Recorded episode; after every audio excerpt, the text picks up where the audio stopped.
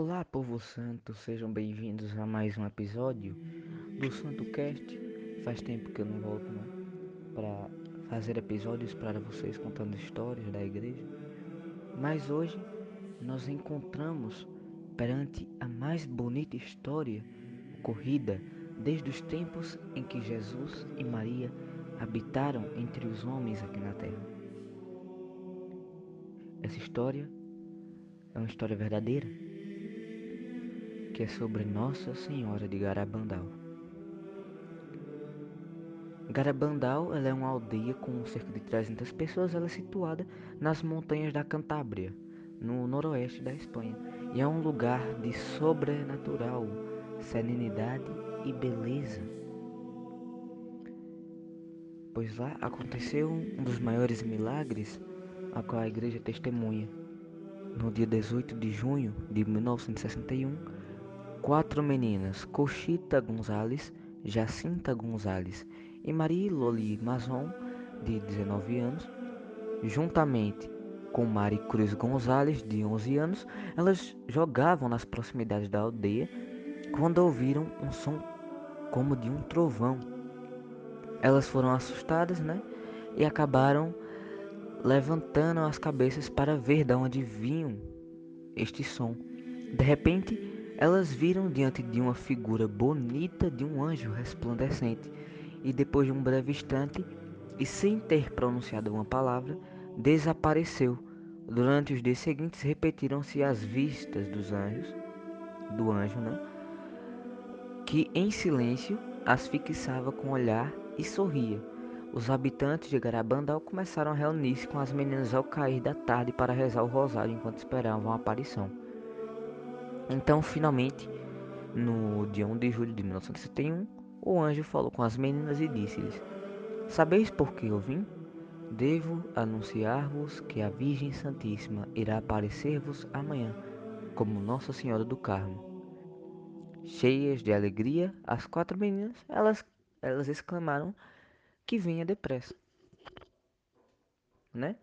Então, no dia 2 de julho, festa da visitação, naqueles tempos, às seis da tarde, as meninas estavam na caleja quando Nossa Senhora apareceu com o menino Jesus e dois anjos. Uns anjos reconheceram como sendo aquele que tinha aparecido na primeira aparição, que depois mais tarde foi identificado como São Miguel Arcanjo, e o outro parecia idêntico, mas acima à direita viram um olho que as meninas chamaram de olho de Deus. Sem medo algum, as meninas elas começaram a falar com Nossa Senhora, falaram sobre suas famílias, é, sobre seu trabalho, o que faziam em casa e nos campos. E Nossa Senhora sorria. Cochita disse que ela era como se fosse sua mãe, tivesse estado ausente durante uma viagem e acabava de chegar. Então elas rezavam, elas rezaram o rosário com Nossa Senhora e ela ensinava-as a rezar bem. Quando Nossa Senhora dizia que tinha que ir embora, as meninas insistiam para que ela não fosse. Ela, para as consolar, prometia que ia regressar no dia seguinte, que ia voltar. E voltava, não apenas no dia seguinte, mas em centenas de encontros, por vezes durante várias ocasiões. Estes encontros ocorriam várias vezes ao longo do dia e da noite. As meninas sabiam perfeitamente quando iam ter uma aparição graças ao que elas mesmas denominavam de chamadas. Elas recebiam três chamadas, que eram como uma alegria crescente que precedia e anunciava a aparição.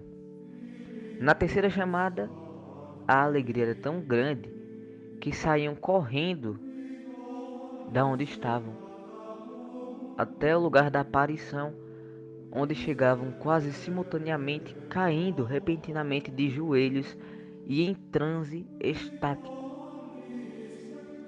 Em agosto de 1961, começaram a ocorrer as caminhadas estáticas em êxtase. As meninas começaram a caminhar em êxtase para frente e para trás por toda a aldeia, com os olhos sempre fixos para os céus. No começo das aparições, para fazer sorrir o menino Jesus que Nossa Senhora Mãe do Céu, às vezes trazia nos braços, as meninas ofereciam pequenas pedras.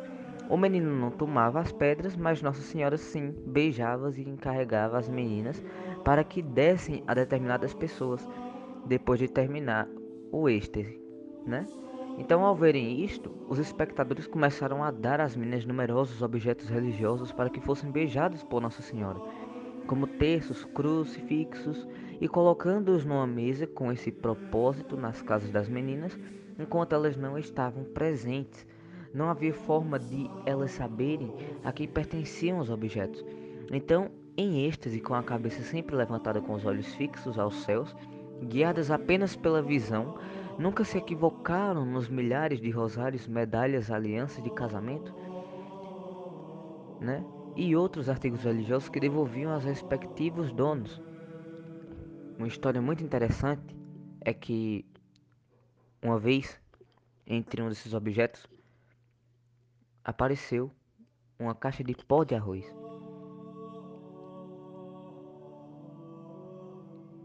As meninas, elas acabaram estranhando, né? Ao ver esse objeto profano que foi apresentado para Nossa Senhora. Chegou a primeira coisa que pediu para fazer foi que beijar a caixinha, dizendo que era algo do seu filho. Ao terminar o êxtase, a dona do objeto revelou às pessoas presentes durante a Guerra Civil Espanhola que aquela caixa tinha servido para levar a Eucaristia às escondidas a pessoas que a encontravam prisioneiras e que iam ser executadas como padres. Durante os êxtases,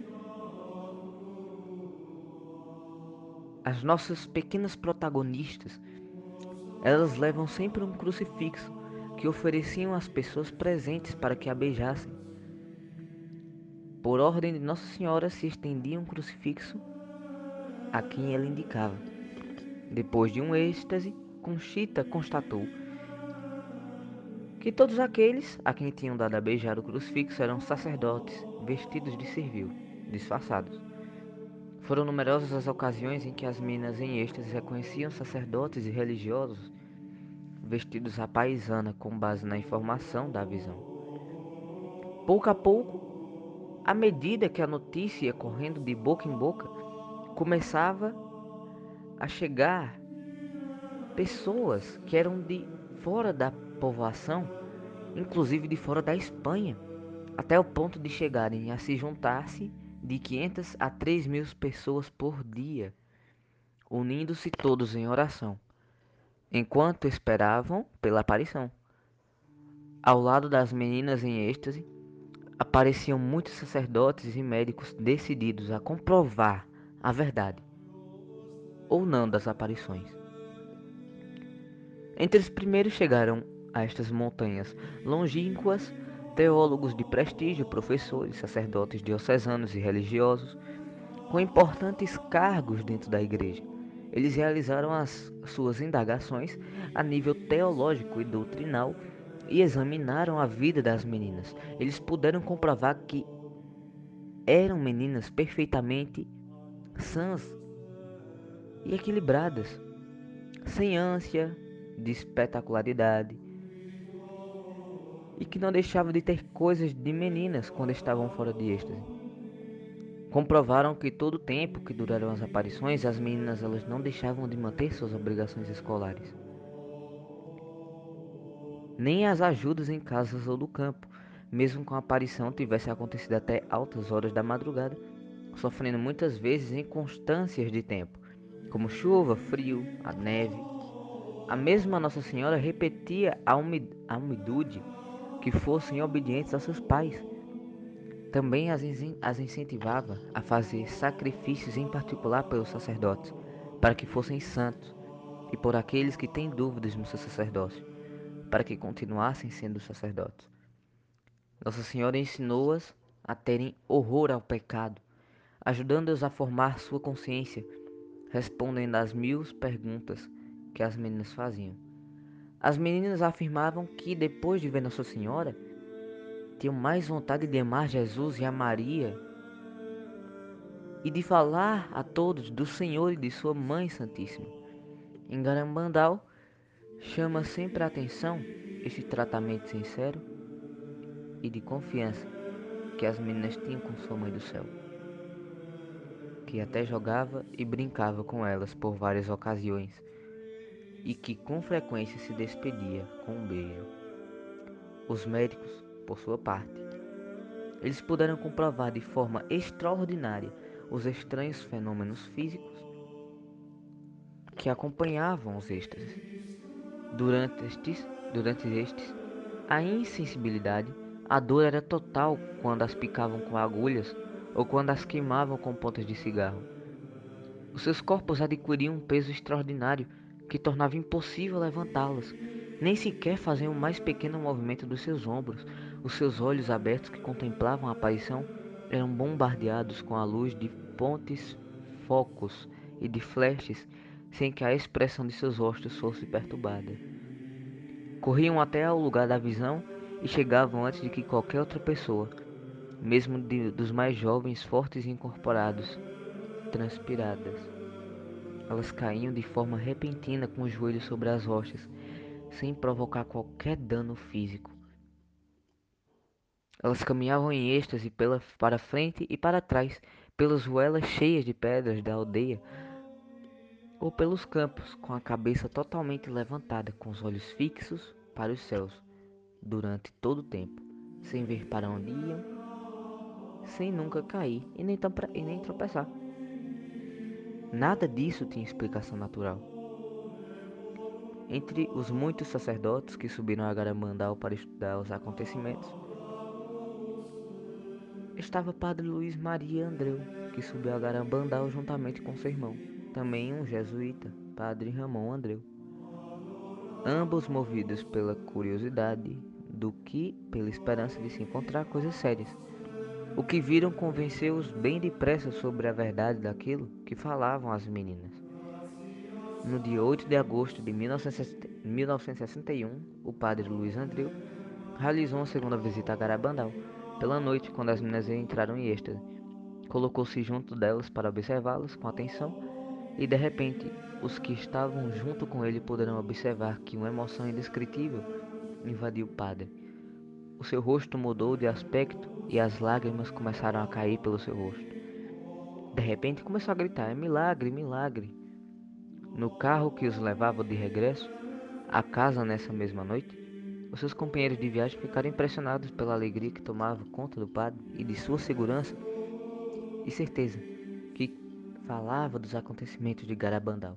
Ele repetia emocionado: Que contente eu estou! Que presente me deu Nossa Senhora! Que sorte em termos uma mãe assim no céu! Eu não posso ter a menor dúvida sobre as verdades das visões. Hoje é o dia mais feliz da minha vida. Depois dessa última frase, ficou em silêncio. Padre, o que se passa consigo? o padre Luiz Maria Andreu, tinha morrido. Era um homem jovem, do qual não se conhecia nenhuma enfermidade. Nossa Senhora disse às meninas no dia 8 de agosto que Padre Luiz Maria Andreu não era apenas a tinha visto, como também teve uma visão do futuro grande milagre que um dia acontecerá em Garabandal. Então, amados irmãos e irmãs, é isso, né? Eu vou postar outro episódio falando sobre os, os, esse futuro milagre de Garabandal. Mas por hoje é só. Vamos dividir em partes. Essa é parte 1 e terá a parte 2, parte final, né? Então, para finalizar este episódio, vamos pedir a bênção de Deus Todo-Poderoso. Em nome do Pai, do Filho e do Espírito Santo. Amém. Irmãos, vamos bendizer ao Senhor que passou pelo mundo fazendo bem e curando a todos. Bendito seja Deus para sempre. Ó Senhor Jesus que passou pelo mundo fazendo bem e curando todas as doenças e enfermidades, ordenou aos seus discípulos que se preocupassem com os enfermos e pudessem as mãos e os abençoasse em seus nomes.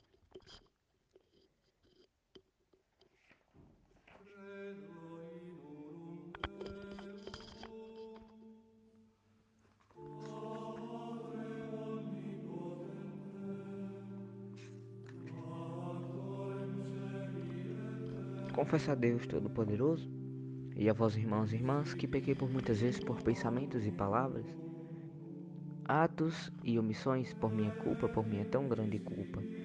Peço à Virgem Maria, aos anjos, aos santos e a vós, irmãos e irmãs, que rogueis por mim a Deus, nosso Senhor. Que o Senhor vos abençoe e vos guarde e nos conduza à vida eterna, pois Ele é aquele que é Pai, Filho e Espírito Santo.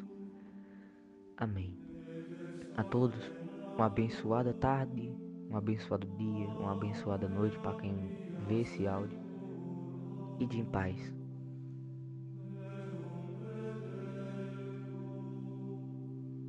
E que o Senhor vos acompanhe. Graças a Deus. Até mais. Fiquem espertos para que eu possa, vocês possam ver a segunda parte. Então, se possível, amanhã postarei de noite, mas se não, se não for possível, segunda posto terça. Então a todos, uma abençoada noite, tarde ou dia para quem estiver vendo o áudio e até mais.